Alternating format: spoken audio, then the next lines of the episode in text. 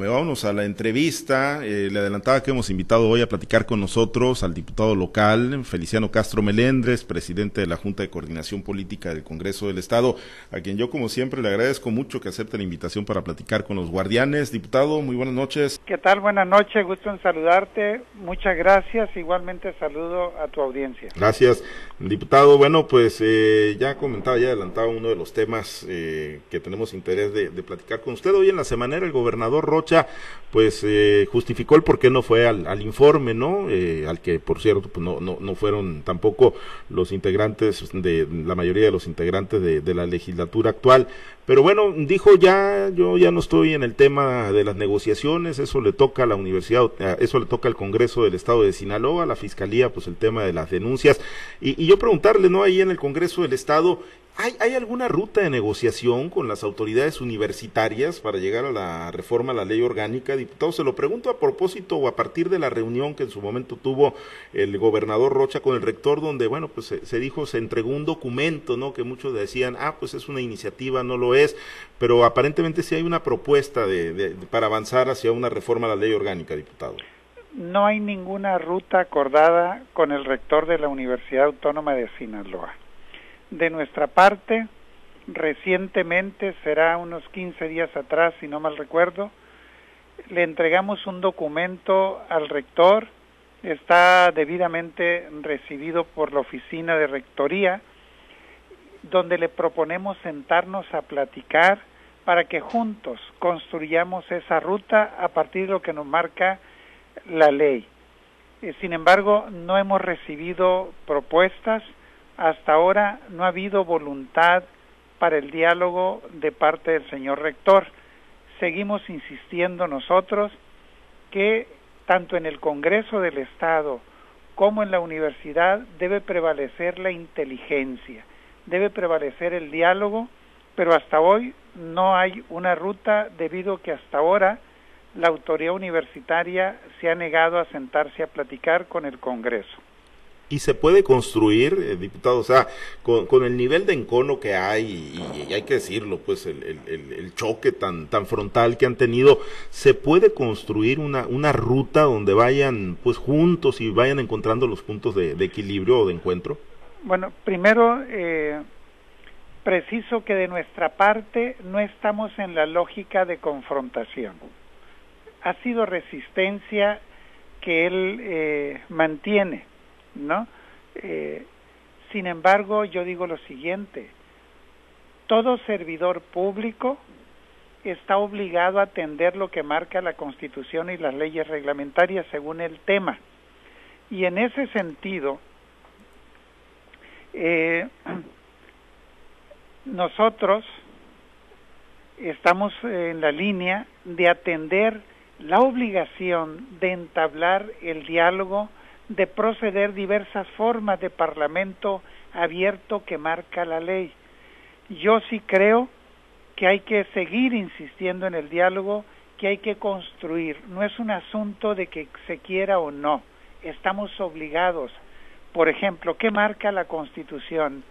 Ninguna ley reglamentaria en los estados, leyes locales, por supuesto, tampoco las leyes orgánicas de las universidades pueden tener un contenido inconstitucional. Y ya lo hemos marcado, que la ley orgánica de la UAS viola el artículo tercero constitucional porque niega la esencia de la democratización de la vida académica de la institución. Viola el artículo cuarto porque niega la equidad de género, es decir, participación de mujeres y hombres en las mismas circunstancias. Por lo tanto, no es un asunto que quiera o no la autoridad universitaria, está obligada y por eso nosotros seguiremos insistiendo para sentarnos a platicar. En relación al documento que le presentó al rector, yo no lo conozco, el, el señor gobernador Rubén Rocha informó que fue un documento que no tiene la figura de iniciativa. El propio gobernador le dijo que ante quien debía presentar la iniciativa era ante el Congreso. No ha habido tal propuesta de parte del rector. Bueno, no, no les hizo llegar el documento del gobernador Rocha entonces. No. No, en lo absoluto, no lo conocen, pues el contenido. Eh, en el tema de la fiscalía, diputado, ¿qué, esperarían? ¿Sienten a su juicio que se está tardando o, va en el proceso pues normal la judicialización de pues una decena de denuncias que se han presentado? Sí, no, yo creo que la fiscalía pues está convocada a hacer su trabajo conforme a derecho y garantizar el debido proceso. De tal manera que todo el proceso que está integrando, las carpetas que está integrando la Fiscalía General del Estado de Sinaloa debe garantizar el debido proceso. ¿Qué es esto para que la gente nos entienda? Eh, que el ente responsable de la investigación y la persecución del delito tiene que garantizar el debido proceso, en este caso la Fiscalía y los propios jueces cuando se judicialice el proceso. ¿Qué significa el debido proceso? Primero, la presunción de inocencia. Nadie es culpable hasta que se demuestre que sí lo es. Segundo, debe garantizarse el derecho de audiencia, es decir, el la persona que está implicada en el caso se le debe garantizar que se defienda y tercero, debe ser una defensa técnicamente apropiada. Entonces, de tal manera que la Fiscalía entiendo que está en ese proceso. Hoy mismo la fiscal declaraba que es un trabajo muy abundante y que están justo para garantizar el debido proceso. En ese sentido creo que están por la ruta que la propia ley marca. Eh, las expresiones que tuvo el ex rector Juan Eulogio Guerra Liera de que pues no debe estar bajo el control del PAS, no debe estar bajo el control de ningún partido político y que se debe avanzar hacia, hacia una ruta, eh, bueno, se debe avanzar hacia una reforma a la ley orgánica, diputado, ¿cómo, cómo las toman? Digo, al final de cuentas es una, es una figura importante, eh, preponderante en la vida universitaria y pues también, ¿no? En lo que se ha construido ahí en el control que ustedes han acusado que tiene un partido sobre la universidad. Sí, mira, pues yo creo que en cierta medida, con la relatividad del caso, es una confesión de parte. Que lo declare quien estuvo como rector ocho años, ¿sí? Y que sabe perfectamente cómo está el proceso, pues me parece que es una voz eh, con conocimiento, no es un invento y en todo caso eh, ratifica lo que nosotros hemos venido diciendo y creo que podemos construir de manera consensuada una idea. Ningún partido político debe controlar la universidad. En la universidad debe prevalecer la libertad para generar conocimiento, para propiciar el aprendizaje, para garantizar el derecho a la educación superior a todos los jóvenes, mujeres y hombres. En ese sentido, la declaración de Juan Eulogio Guerra pues viene a ratificar lo que nosotros hemos venido señalando y es alguien que ha estado dentro del proceso. Bien, a reserva de que mis compañeros retomen el, tema, yo nada más preguntarle para compartir la charla con ellos, diputado, ¿qué le parecieron las, las reglas y la ruta que ha trazado Morena para la selección de su candidato o candidata a la presidencia para el 2024? Sin duda las resoluciones que tomó el Consejo Nacional de Morena me parecen un acierto y una contribución a la vida democrática de este país. Eh, garantizan un proceso democrático, garantizan la unidad de Morena.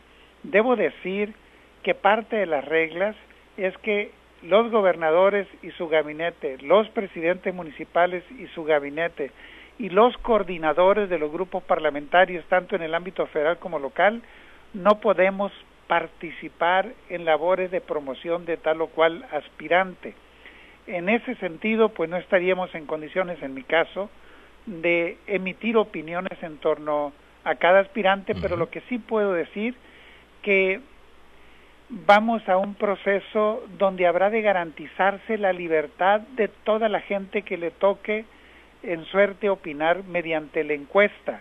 ¿Y qué decimos? Que la gente opine en libertad y que gane la encuesta quien mejor presencia logre o tenga entre la ciudadanía.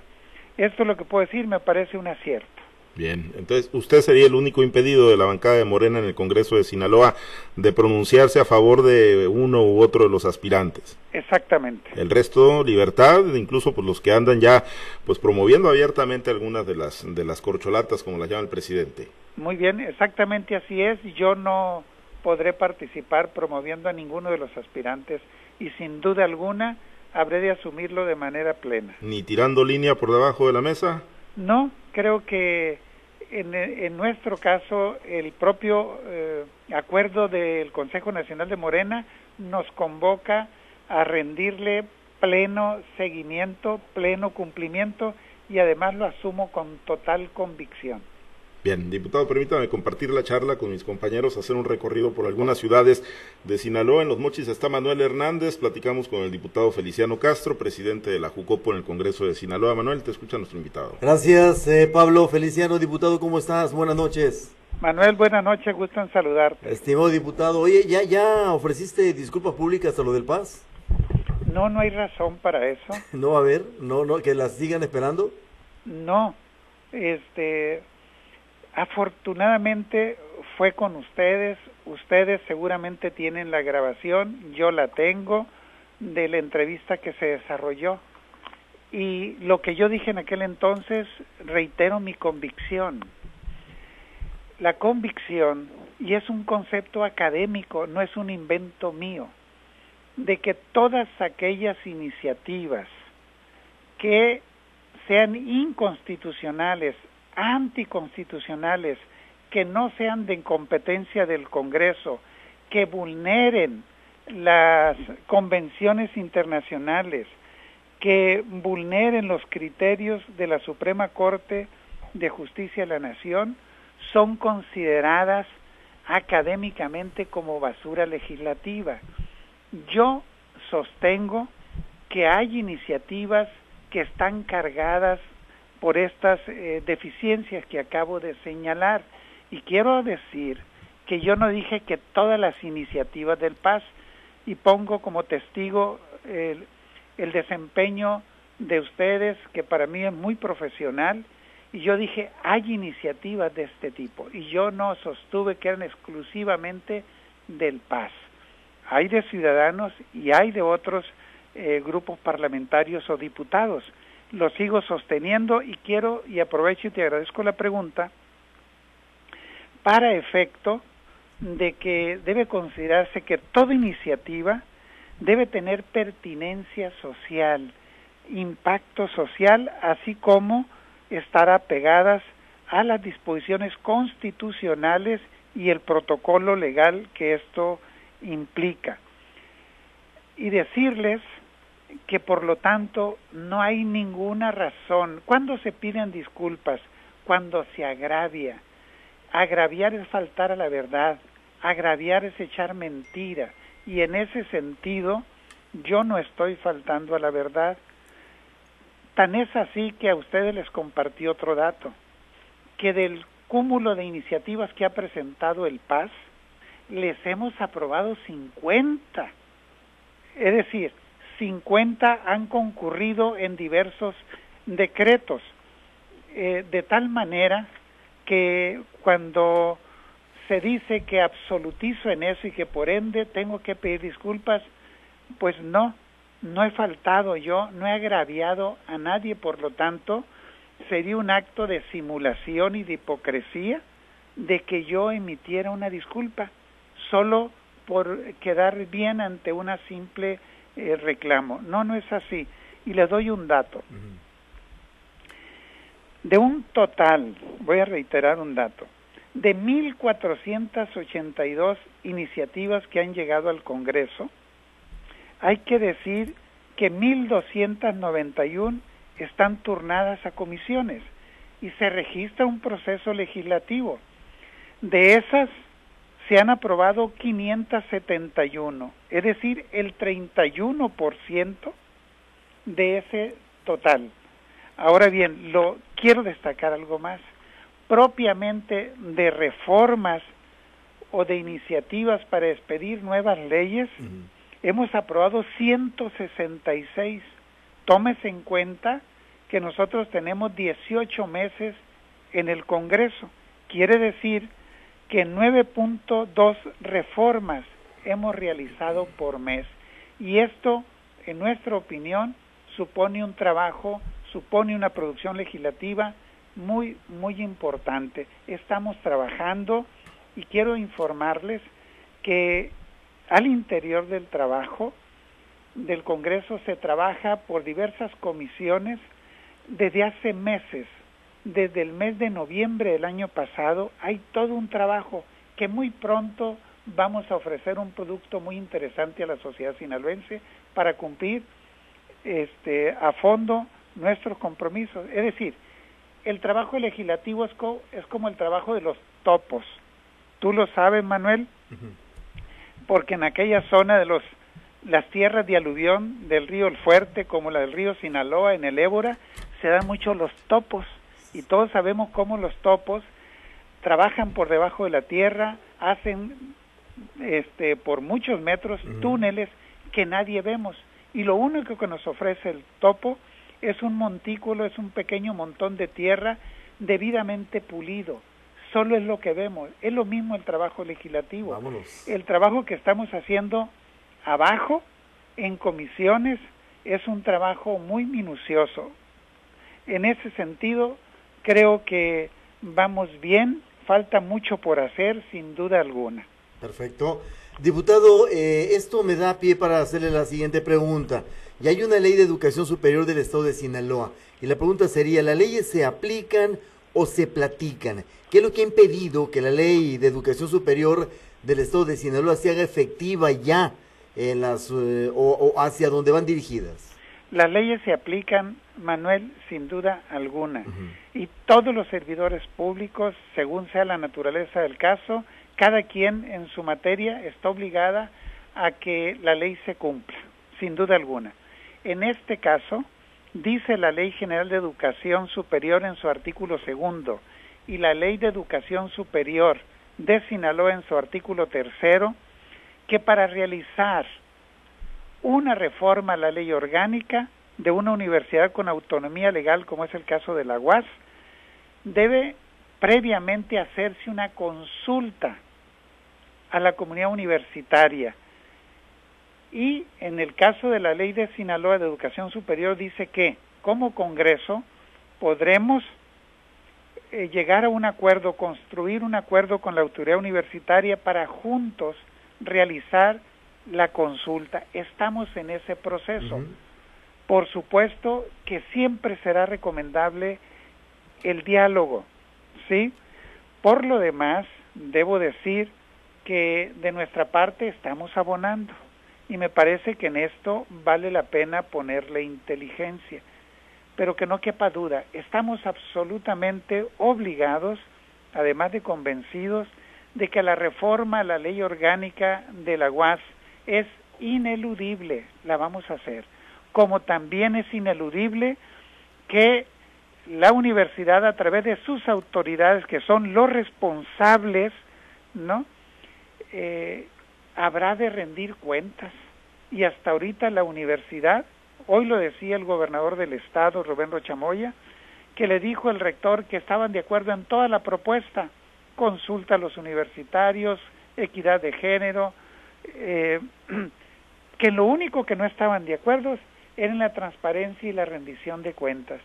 Pues me parece esto una verdadera aberración con respecto a la responsabilidad que cada servidor público tiene de cumplir su desempeño, el manejo de los recursos, de acuerdo al artículo 134 de la Constitución. En ese sentido, nosotros estamos trabajando porque la ley se cumpla y habremos de procesarla para garantizar que lo hagamos con un impacto positivo para los universitarios y la sociedad misma. Correctamente bien, hace rato Pablo le preguntaba en lo político, mi querido diputado, yo respeto lo que tú dijiste en el sentido de que no puedes emitir apreciación alguna sobre alguno de los corcholatas o bien sobre lo que se está eh, determinando a partir de lo de ayer. Sin embargo, a ti te pregunto, eh, Feliciano, ¿ya has analizado la posibilidad de una vez que está más o menos despejado el terreno hacia dónde va la política de Morena? eh, y quién pueda ser de los de las corcholatas el candidato a la presidencia, va a necesitar senadores, va a necesitar diputados. Eh, Feliciano, ¿permanecerás en el Congreso del Estado o se perfila para una senaduría como se ha venido eh, pues apreciando desde el principio? No por usted, claro, pero sí por los que hablan de política en Sinaloa. Los tiempos de hoy son los tiempos por los que cursa según resolución del Consejo Nacional de Morena y eso es lo que vamos a asumir. A mí me corresponde ahorita cumplir con mi responsabilidad como coordinador del grupo parlamentario de Morena, como presidente de la Junta de Coordinación Política. Este es mi rol, este es el papel que aquí y ahora voy a cumplir. ¿Quién va a salir adelante? El que resulte yo voy a asumir con plena convicción de los cuatro o los seis, según sea la incorporación del PT y el Partido Verde, voy a asumir a quien resulte. Llegados los tiempos del proceso, pues habremos de tomar las determinaciones que el caso imponga. Perfecto, ¿hay proyecto para usted o hay proyecto en usted? Sí, hay proyecto, la cuarta transformación. ¿Y la senaduría no?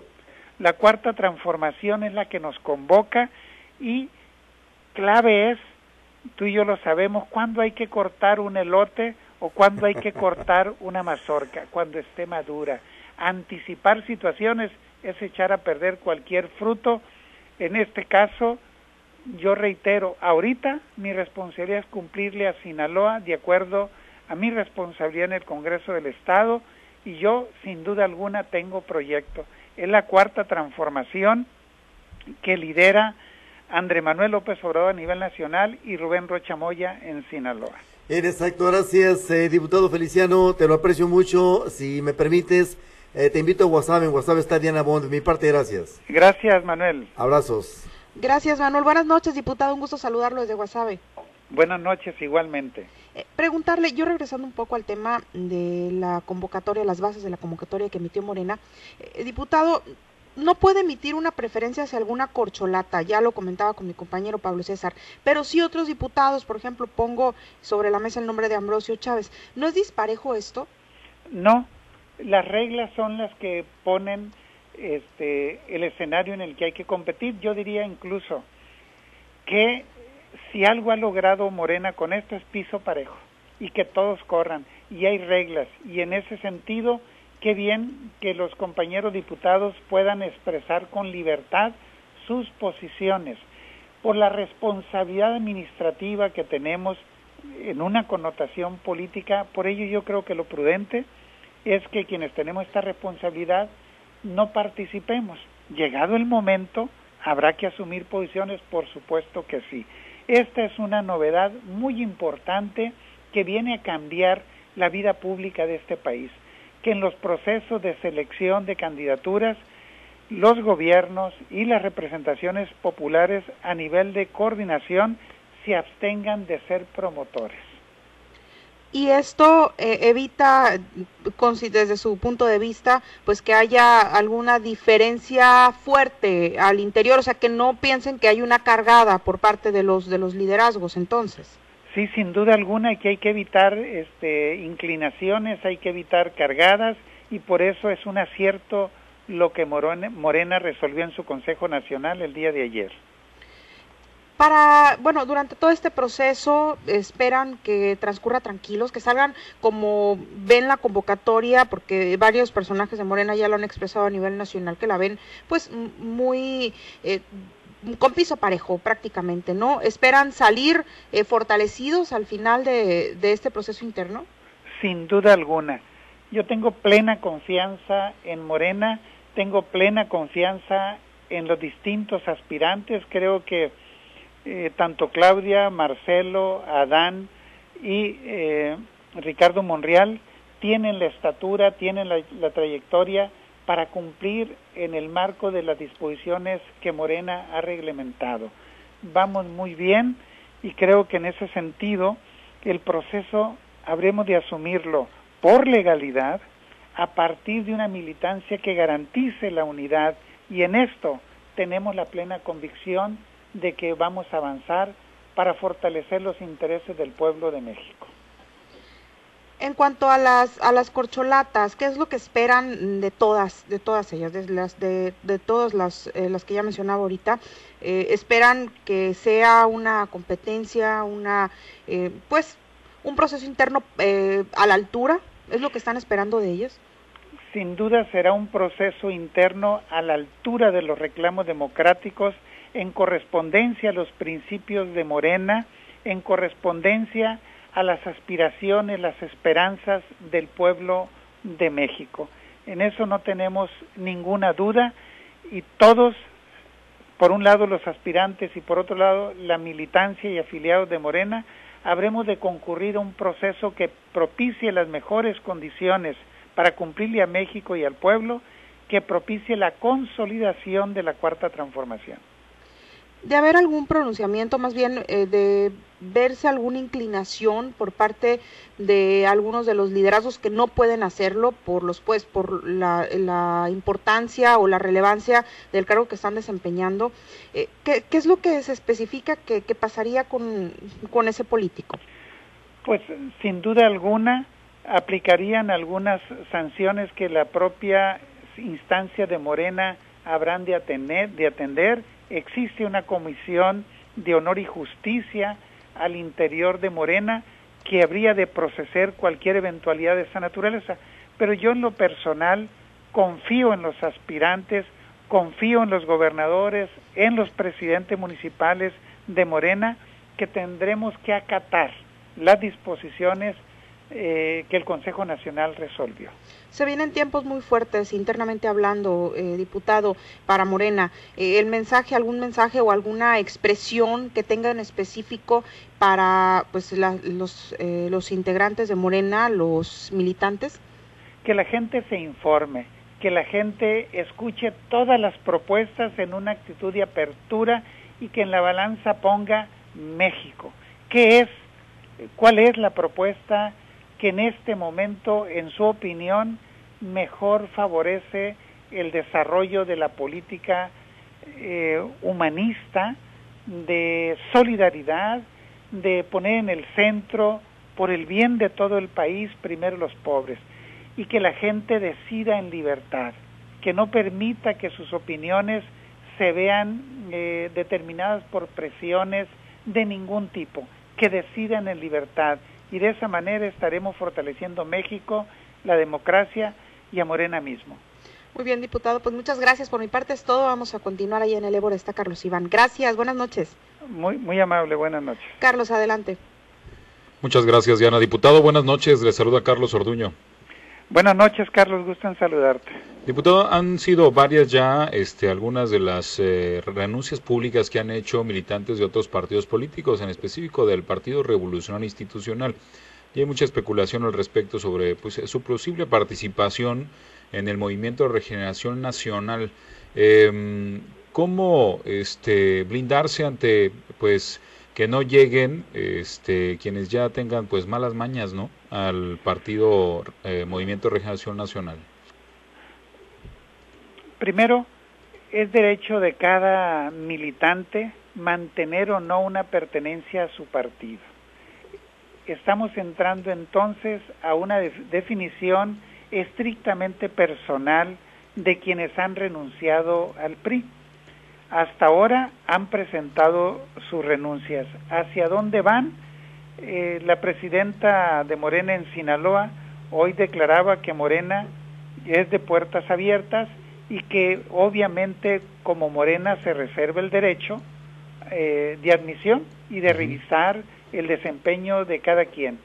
México no es patrimonio de ningún partido, México no es patrimonio de ningún grupo y en ese sentido lo dijo Eberto Castillo, ¿no? Hace muchos años, el ingeniero Eberto Castillo dijo, no pregunto de dónde vienes, sino a dónde vamos. Es decir, la disposición de converger por un proyecto, por una transformación. Evidentemente, no se trata de abrir puertas al oportunismo, a la perversión, a la corrupción.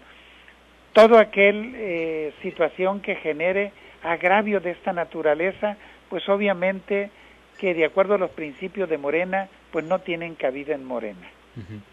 Y en este, em, eh, ¿no eh, temen una este, prianización en Morena de Sinaloa, por decirlo así como en otros lados se han dicho que se quiere amlizar, aquí no temen una prian, eh, que, que, haya tantos priistas que luego pues ya no se sepa este, dónde empieza y dónde termina Morena?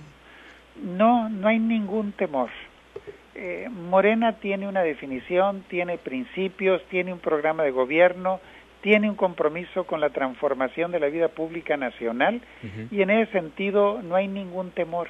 Me parece que en esa línea Morena está consolidada. No hay ningún riesgo. Que por lo demás eh, estaríamos entrando a una situación hipotética. Es decir, no existe tal definición que, que están en Morena. Hasta hoy lo que conocemos como hecho concreto, que si no mal recuerdo hay tres personas que renunciaron al PRI. Hasta ahí es lo que existe. Los que de alguna manera han este, marcado distancia ahí en, la, en, el Congreso, tanto Daisy como la diputada este, eh, Glorimelda, ¿se han acercado con usted? ¿Han, ¿Le han solicitado para integrarse a la bancada o todavía no, eh, diputado? No, por supuesto que todos los días interactuamos con todos los diputados. Yo no he recibido ningún planteamiento en ese sentido, pero que además hay un referente legal.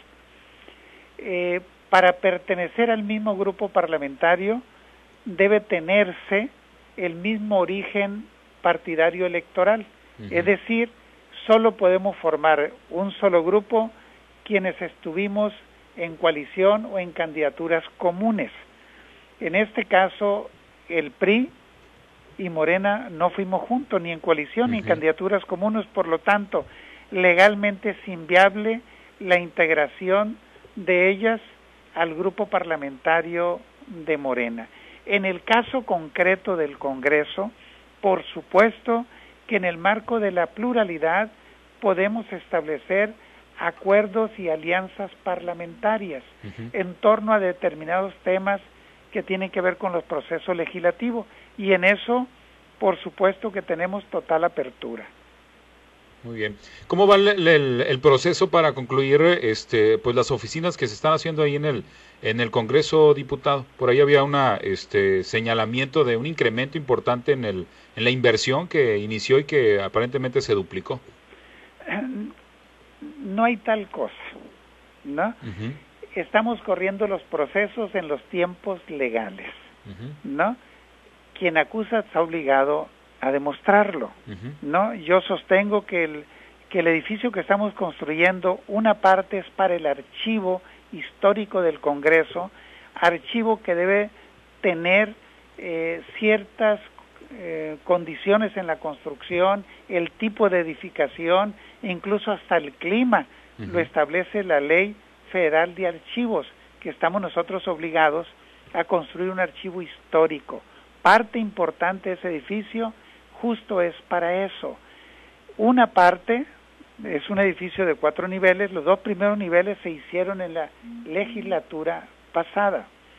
Hoy hicimos los dos segundos niveles y viene una tercera fase que justamente se está en el proceso de licitación, una tercera fase que implica el equipamiento del edificio conforme a las disposiciones particularmente de eh, la ley de archivos.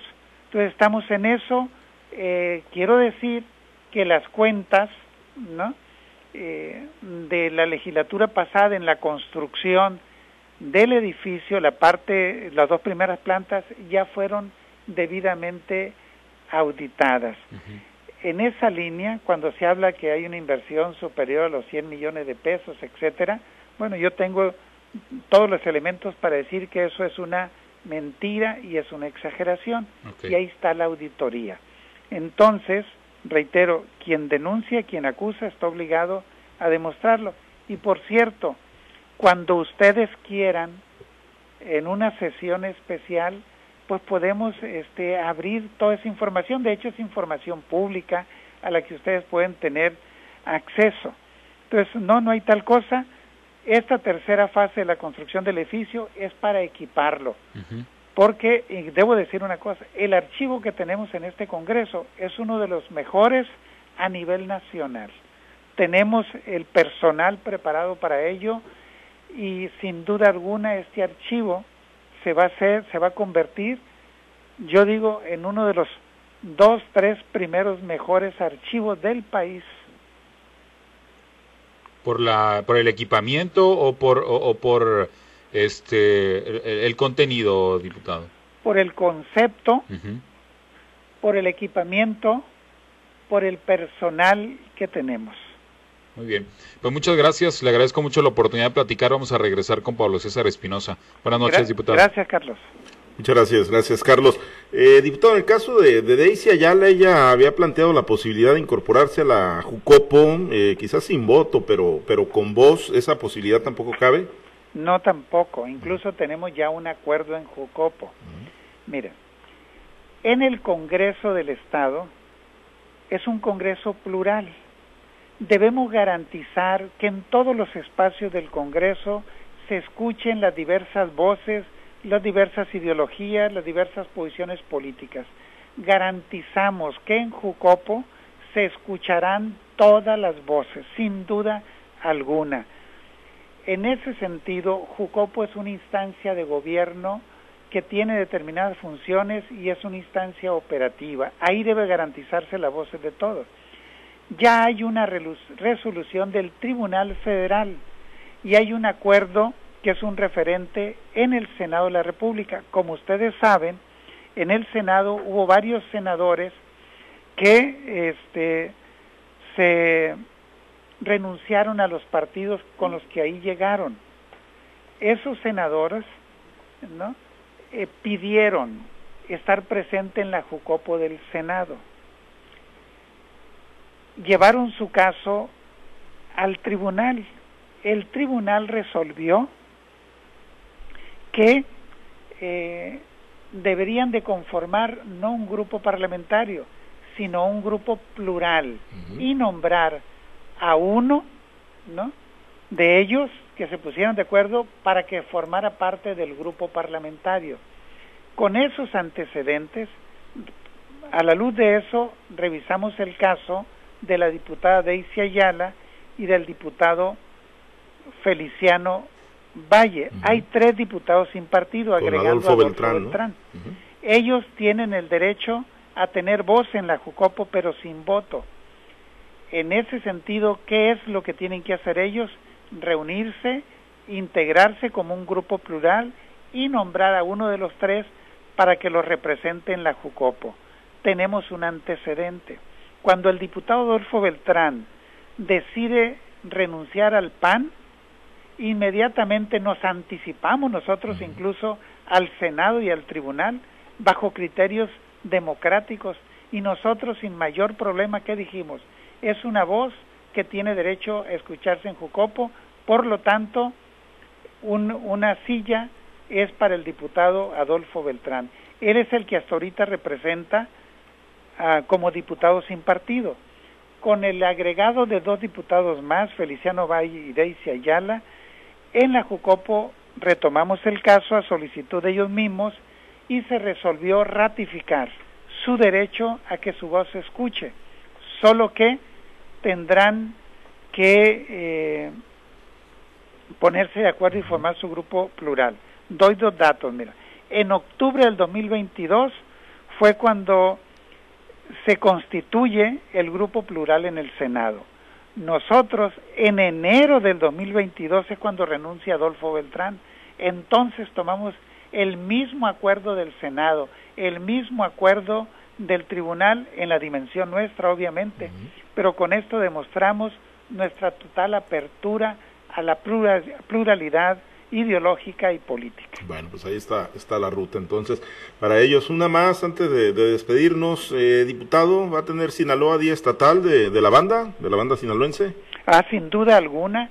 Este, me parece que la música es parte de la identidad del pueblo sinaloense y la banda, sin duda que es patrimonio del pueblo y por ello, a partir de la iniciativa que promoviera el presidente municipal de, Ahome, Gerardo Vargas, eh, firmamos junto con él una iniciativa para decretar mediante resolución del Congreso el Día de la Banda Sinaloense el primero de julio. Estamos en ese proceso, el día de hoy se registró la iniciativa y va a correr eh, de inmediato lo, todo lo que implica y decirles que muy seguramente vamos a ir a un acuerdo por unanimidad, porque quien no se identifica con el sinaloense escuchado por la banda o por las canciones que con banda nos cantara eh, Luis Pérez Mesa. Por lo tanto, es patrimonio nuestro, estamos convencidos y nuestro reconocimiento al presidente Gerardo Vargas que presentara, que promoviera esta iniciativa. Ya la firmamos, como ustedes saben, ahí en el Paseo Pablo Neruda, en Topolobampo, ahí firmamos la iniciativa. Muy bien. Diputado, pues como siempre, agradecido de que haya aceptado la invitación para platicar con los guardianes. Muy buenas noches. Eh, pues muy buenas noches. Te robo medio segundo para decirte algo muy importante. En la Universidad Autónoma de Sinaloa debe prevalecer la inteligencia, el diálogo, la cordura, la prudencia. El hecho de que un grupo de guardias hayan sacado violentamente a Martín González el 8 de junio, el día del informe del rector, lo hayan sacado violentamente, eso es censura, eso es violación de los derechos humanos, es violación a la libertad de expresión, como igual las agresiones de que fueron objeto los trabajadores. Por eso, lo digo con toda claridad, ha retornado el porrismo en la UAS y eso es inaceptable.